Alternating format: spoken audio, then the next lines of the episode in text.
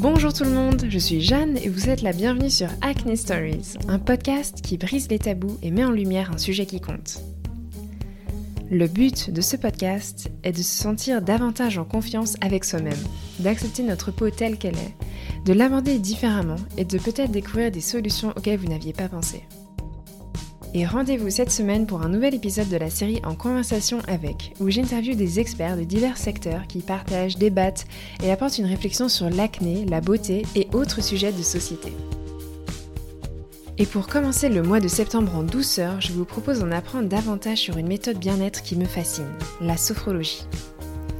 C'est donc en compagnie d'Alizé, sophrologue diplômée, que vous allez découvrir l'incroyable diversité culturelle qui a façonné cette pratique dont le but est d'atteindre un état de bien-être, ou bien encore de simplement ralentir le rythme d'un quotidien parfois trop intense.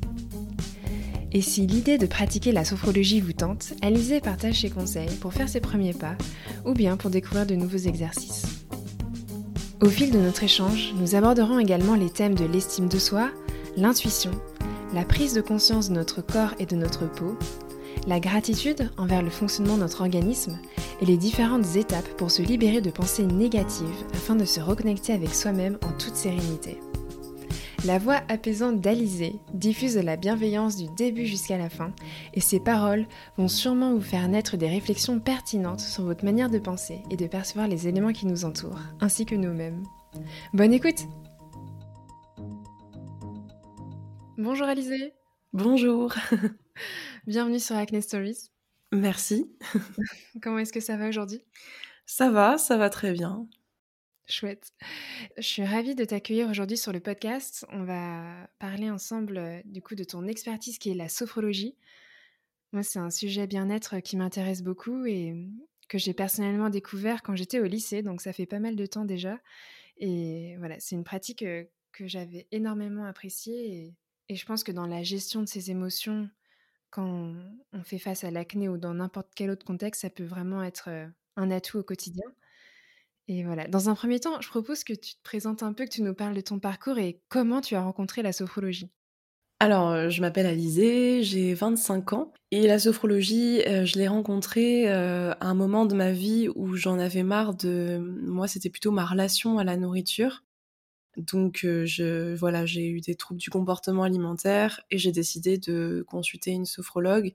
j'ai aussi fait de l'hypnothérapie en parallèle. Voilà, j'ai vraiment voulu en fait me tourner vers les médecines alternatives parce que je trouvais qu'il y avait des il y avait des réponses en fait que je cherchais mais que je ne trouvais pas avec la, la, médecine traditionnelle, on va dire, enfin occidentale.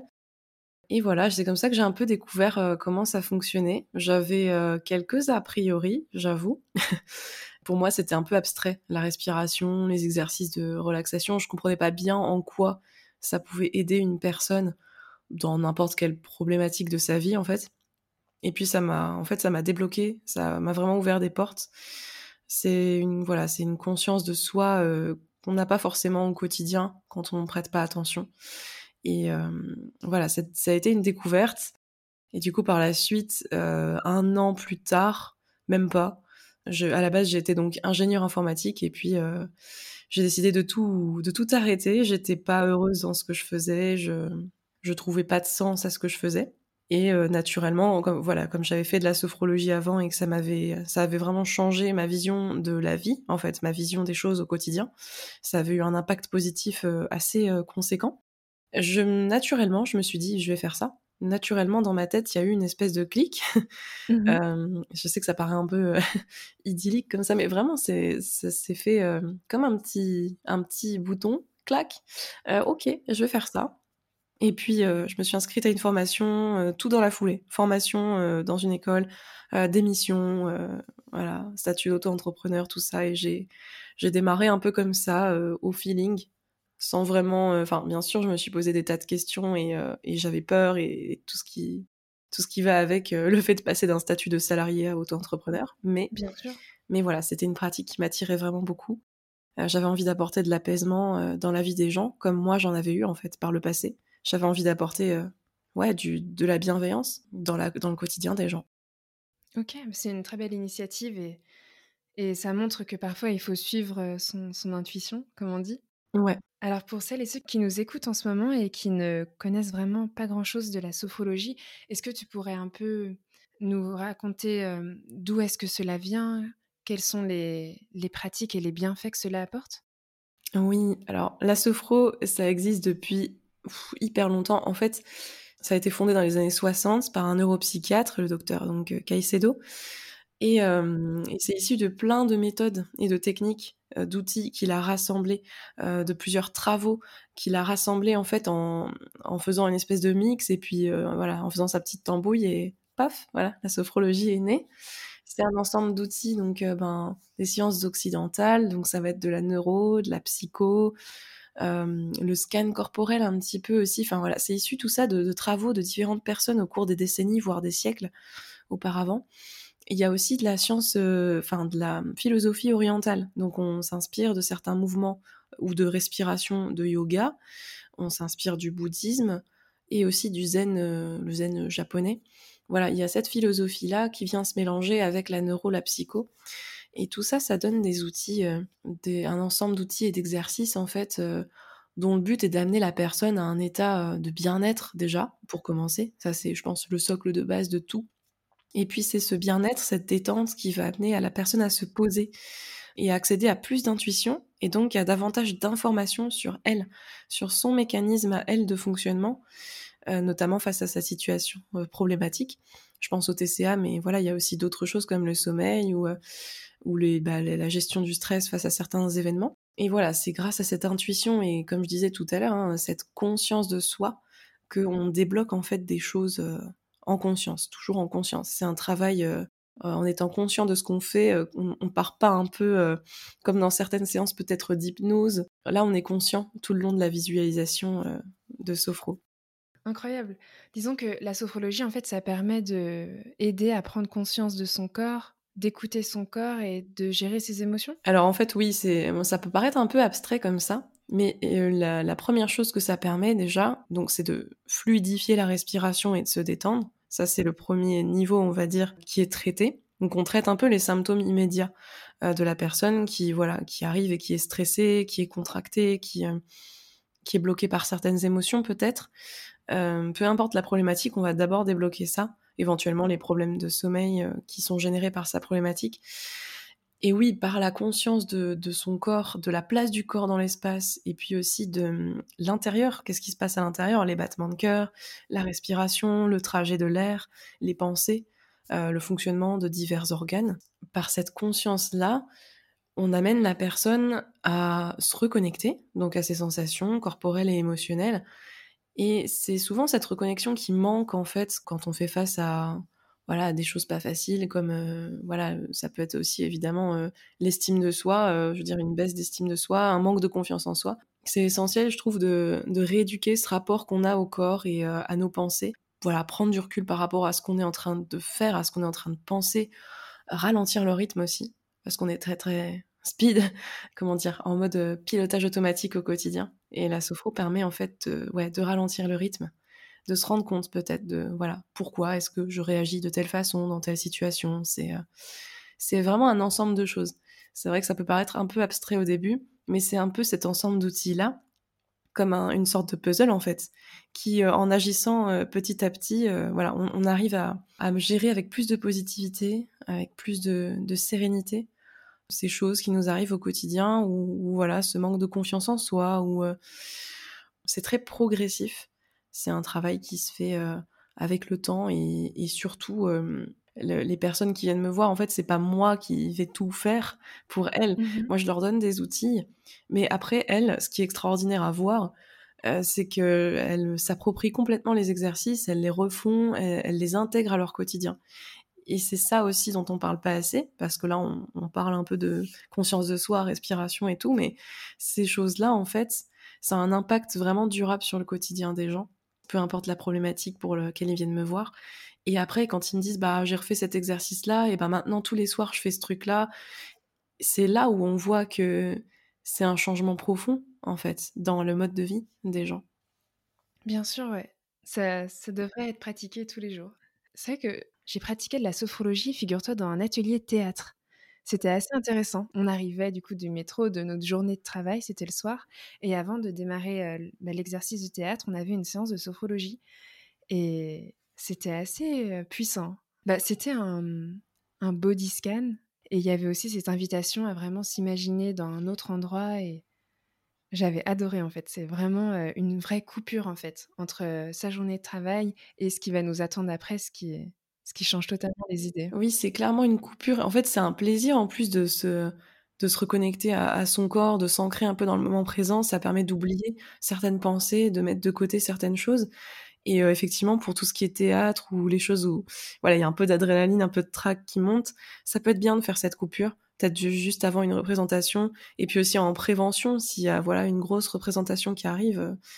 La sophro, c'est à la fois de la prévention sur le long terme, je pense, et aussi euh, sur le court terme, enfin pas de la prévention, mais du coup euh, juste avant un événement, euh, ça peut permettre de, de traiter un symptôme qui arrive, voilà, un cœur qui bat très vite à cause du stress, une respiration bloquée. donc c'est à la fois préventif et curatif, j'ai envie de dire. Enfin, je sais pas si on peut dire ça comme ça, mais oui, c'est un peu ça. Bien sûr.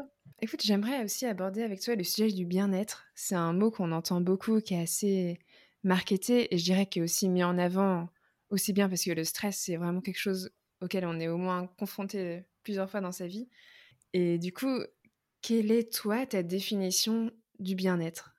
Pour moi, le bien-être, c'est un équilibre. Et c'est aussi, euh, j'aime bien dire que c'est un puzzle qu'on se construit au fil du temps. C'est peut-être même pas, euh, c'est pas un état figé dans le temps, mais c'est vraiment un processus. C'est cette recherche d'équilibre un peu constante cette observation de soi, de ses mécanismes de fonctionnement et de se dire là peut-être que je devrais mettre en place ceci ou cela. Voilà, et c'est cette recherche un peu constante, ces petits changements, ces évolutions à la fois euh, par rapport à la santé physique et aussi la santé mentale.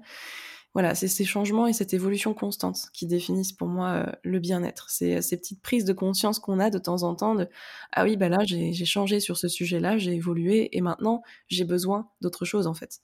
Et c'est se rendre compte de, ces besoins changeants au fil du temps, au fur et à mesure qu'on grandit, qu'on vieillit, physiquement et mentalement et émotionnellement, qui maintient en fait l'équilibre du bien-être. Voilà. C'est un très beau message. Merci. Pour ceux et celles qui aimeraient du coup commencer euh, la sophrologie, est-ce qu'il y a des petites euh, pratiques euh, simples qu'on peut commencer dès aujourd'hui ou dès demain pour avoir une approche un peu étape par étape vers vraiment la pratique même de la sophrologie? Franchement, tout le monde peut commencer la sophro, même si euh, voilà, j'ai des personnes qui arrivent et qui ont aucune idée de comment ça marche.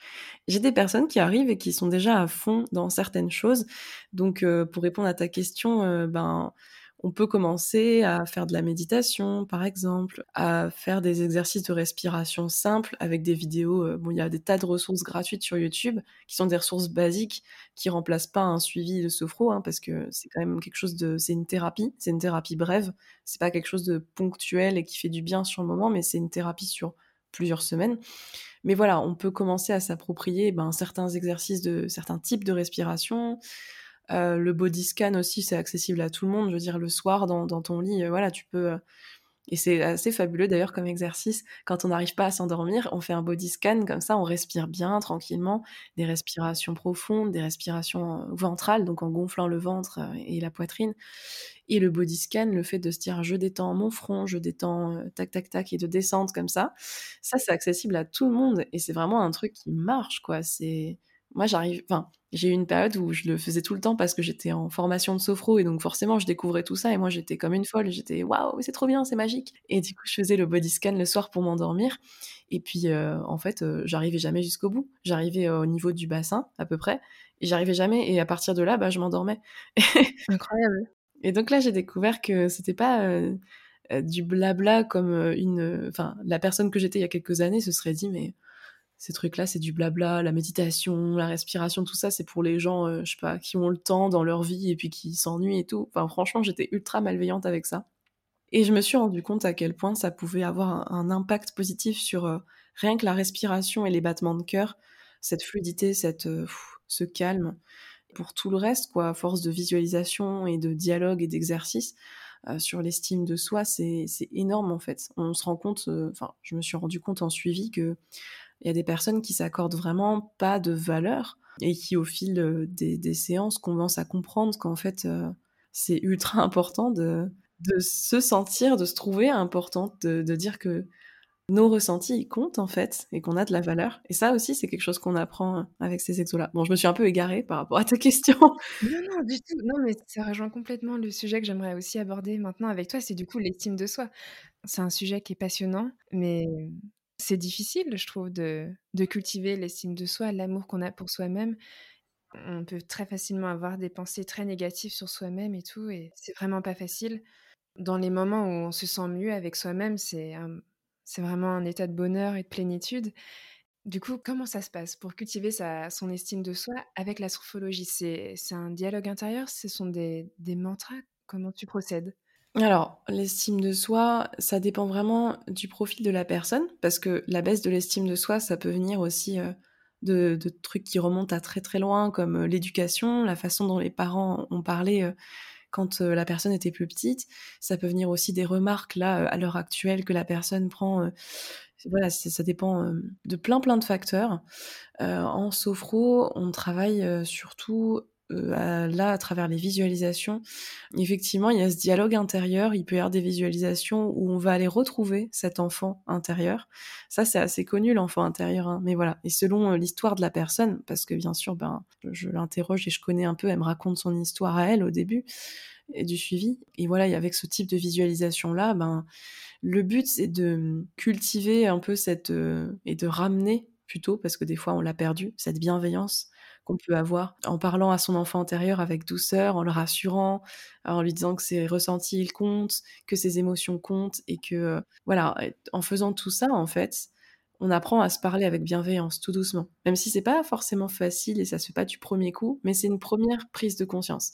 Il y a d'autres types de visualisations où on va aller, heu, par exemple, hem, si c'est une personne qui, n'aime pas son corps, qui, heu, a pas de bienveillance envers son corps, heu, du tout, heu, on peut faire des visualisations où on voyage dans le corps, on découvre son corps et puis on apprend à le remercier pour tout ce qu'il fait au quotidien, on le comprend, on l'observe. C'est beau. On apprend à respecter ses besoins, en fait.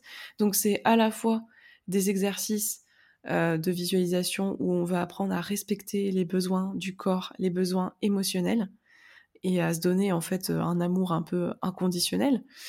Il y a aussi des exercices, heu, enfin, comme il y a plusieurs types d'exercices en sophro, on parle beaucoup de visualisation, puisque c'est l'exercice le plus connu, mais il y a aussi les exercices dynamiques. Heu, on va bouger certaines parties du corps, heu, avec une respiration contrôlée et là aussi, pendant ces exercices-là, qui sont donc ciblés sur certaines parties du corps et ben, on peut, travailler à, voilà, diffuser de la bienveillance, ça peut être, à travers des gestes, à travers de la respiration, cette espèce de ouais, de diffusion un peu, heu, diffuser une vague d'amour, heu, dans le corps, heu. En fait, heu, on peut être créatif, on peut même inventer des exos en sophro. Il y a plein, plein, plein de choses qui sont possibles.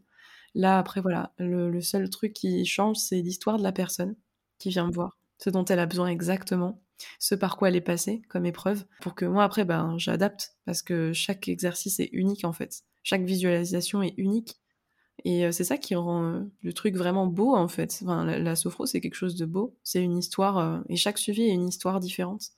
C'est ça que j'aime bien aussi. Fascinant. Oui et puis je et puis chaque personne, en fait, vraiment, cultive, enfin, écrit un peu sa propre histoire aussi en en suivi. J'aime bien, cette idée parce qu'on on construit ensemble, les les les exercices, on on dialogue sur, ben, les évolutions, les changements, les prises de conscience dans la tête et c'est assez, heu, ouais, c'est assez beau à voir. C'est cool. Oui, bah, j'imagine il y a un moment où il y a une une évolution dans la façon de penser, on la vision des choses, heu, change et c'est vrai que c'est c'est une victoire à ce moment-là. Est-ce que je peux te demander si tu as déjà aidé des personnes qui étaient vraiment mal dans leur peau à cause de problèmes de peau et si tu as vu un changement de perspective? Alors, j'avais déjà aidé quelqu'un après enfin, j'ai j'aide, plein de personnes qui sont, on va dire, mal dans leur peau, mais c'est pas forcément à cause de l'acné. J'ai eu une personne qui avait eu anciennement beaucoup de soucis avec l'acné, hem, mais c'était plus trop son cas. Mais elle avait du coup, heu, une très, très faible estime de d'elle-même à cause un peu de son histoire avec sa peau, heu, mais d'autres choses aussi. Et c'est vrai que, ce qui manque surtout dans ces cas-là, heu, c'est la prise de recul avec ses propres, hem, avec les pensées qu'on peut avoir envers soi-même. Hem, il y a des pensées qui malgré le fait que, ben, voilà, même quand l'acné elle est partie ou qu'on a complètement accepté, le truc, il y a des pensées qui restent et qui sont difficiles à parce qu'en en fait, le problème, c'est que souvent, la personne est en lutte contre elle-même, contre ses pensées, sa propre nature et ce qui est difficile à introduire, mais que je fais petit à petit, c'est, l'accueil, l'acceptation, en fait, de ce qui se passe dans la tête, des émotions, pour pouvoir prendre du recul aussi. Voilà. Ouais, il y a cette prise de recul qui est nécessaire il y a différentes phases en fait, que ce soit en sophro ou ailleurs. Je pense que ces phases-là, elles sont importantes. Dans, par exemple, la, retrouver l'estime de soi. Il y a d'abord l'évacuation euh, des choses, euh, voilà, des choses très négatives qui polluent un peu le corps et l'esprit, les remarques négatives qu'on peut se prendre par rapport euh, à l'acné ou par rapport au poids ou par rapport à peu importe, mais son apparence physique évacuer les tensions que ça peut générer dans le corps en fait parce que des fois on, se contracte, des fois on a mal au ventre, des fois on a mal à la tête. Donc il y a une évacuation qui doit se faire en premier lieu. Après, il y a une reconnexion, et c'est ce dont on parle depuis le début, cette reconnexion à la conscience de son corps, l'attention qu'on porte à son corps et à ses Et après cette reconnexion, il y a la phase d'acceptation. On se dit, ok, maintenant que je suis connecté à mon corps, à mes besoins, à mes pensées, bah, je les accepte, je les accueille, j'accueille mes émotions. Et ça, c'est une phase où vraiment on ralentit et c'est un ralentissement euh, du rythme au quotidien et c'est on se pose, on se pose avec soi-même, on se dit ok. Et puis la dernière phase que j'appelle la phase de libération, c'est voilà, on coupe les tous les liens, tous les toutes les craintes, etc. On, se libère de nos chaînes. Euh, voilà, c'est une phase un peu d'envol où la personne, en fait, je, voilà, le but c'est de comprendre que la personne est libre de, vivre sa vie telle qu'elle est. On pourra jamais, je pense, euh, malheureusement effacer de nos vies les personnes qui nous font du mal ou qui nous ont fait du mal. Euh, on pourra jamais totalement effacer euh, les remarques négatives, euh, voilà, les, les remarques qu'on peut se prendre au quotidien. Mais on peut choisir en fait de s'en libérer, de s'en éloigner, de s'en préserver. C'est hyper important à comprendre dans un suivi, dans les exercices qu'on fait. C'est vraiment beau. Ça me touche. Et bah, je sais que toi, ça t'a concerné de ton expérience personnelle l'estime de soi et l'amour que l'on a pour soi-même. Est-ce qu'il y a des valeurs que tu ne prenais pas forcément en compte avant d'avoir découvert la sophrologie, que maintenant, qui sont vraiment dans ton quotidien et dans tes pensées? Par rapport à l'estime de soi, tu veux dire, ouais. Oui, ou vraiment être, bah, avoir cet équilibre, se sentir bien, se, sentir ouais, bien dans sa peau, bien dans sa tête. Bah avant, avant de découvrir tout ça, je déjà je m'accordais pas de valeur à moi ah, c'est pas facile comme question de prendre du recul par rapport à tout ça. La personne que j'étais avant. Après, je suis pas passée d'un état à un autre, mais ouais, j'ai évolué sur certains points. C'est vrai que j'avais aucune estime de moi. Tout ce que je faisais, euh, je trouvais que c'était euh, pas important, que ça ne valait pas grand chose, que ce soit à niveau euh, pro ou perso ou peu importe en fait. Je trouvais que mes projets, ils avaient pas de valeur en fait. Et bon, j'avais même un peu un, syndrome de l'imposteur quoi.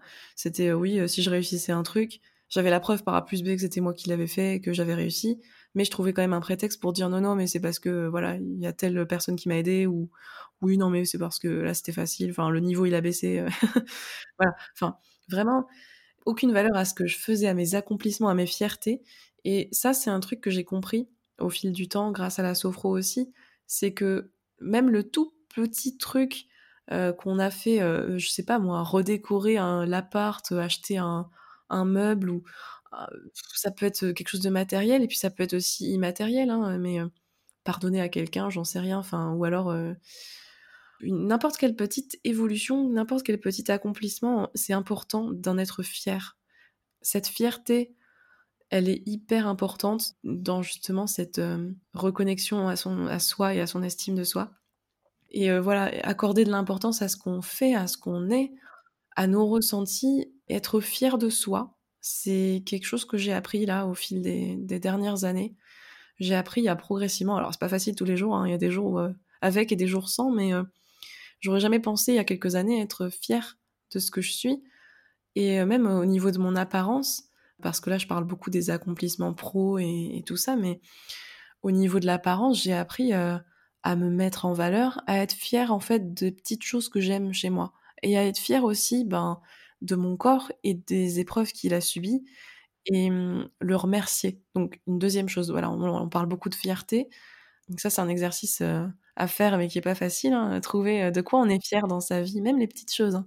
Et deuxième point très important dont j'ai pris conscience aussi, c'est la gratitude, de, remercier son corps, les personnes qui nous aiment, les petites choses, les petits bonheurs du quotidien. Ça permet vraiment d'introduire plus de, de, douceur et de bienveillance envers soi-même et envers les autres aussi. C'est important.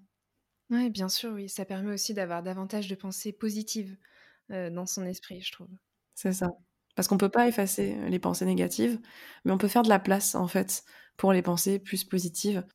Après, voilà, ça dépend de la personnalité de chacun, hein, mais, c'est important de, de voir le positif.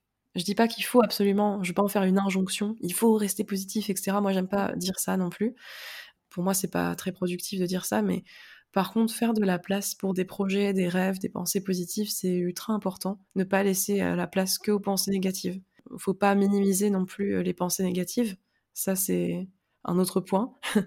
c'est qu'il y a beaucoup de personnes qui, disent qu'elles sont pas légitimes à se plaindre, que, qui minimisent un peu ce qui leur arrive. Et je trouve ça triste. Et pour moi, c'est essentiel dans le processus de reconnexion, de guérison, de se dire bah faut pas que je minimise en fait ce que je ressens. Ce que je ressens c'est important et, euh, et, ça compte et en fait j'ai le droit d'en parler et euh, c'est pas me plaindre ou quoi mais c'est bah, exprimer ce que je ressens bah c'est pas rien. c'est clair. Il y a un dernier point que j'aimerais aussi euh, parler avec toi c'est la beauté. Encore une fois c'est un vaste sujet. Hein. Bah des fois on a du mal à se sentir belle ou beau et et voilà, on est, on est dans une société quand même où on est confronté aussi à des, des dictats de la beauté. Est-ce que tu pourrais nous donner un peu des conseils ou des mantras à se répéter quand voilà, on se voit dans le miroir et apprécier notre reflet? Ou alors toi, qu'est-ce que c'est ta définition de la beauté? Est-ce que c'est quelque chose à prendre en compte ou à ne pas prendre en compte? Ou alors c'est quelque chose à associer vraiment avec un état de bien-être plutôt? J'aimerais bien que tu nous partages ta vision des choses là-dessus. Ok, oui. Alors, il y a plein de choses à dire. La beauté, euh, l'acceptation du corps, l'acceptation de son apparence, la satisfaction aussi. Donc déjà, il y a, ces deux choses-là. Et parce qu'on parle beaucoup d'acceptation aujourd'hui de soi, de son corps, de, donc aussi ben, de sa peau du coup. L'acceptation pour moi, c'est pas un état figé dans le temps, c'est un processus.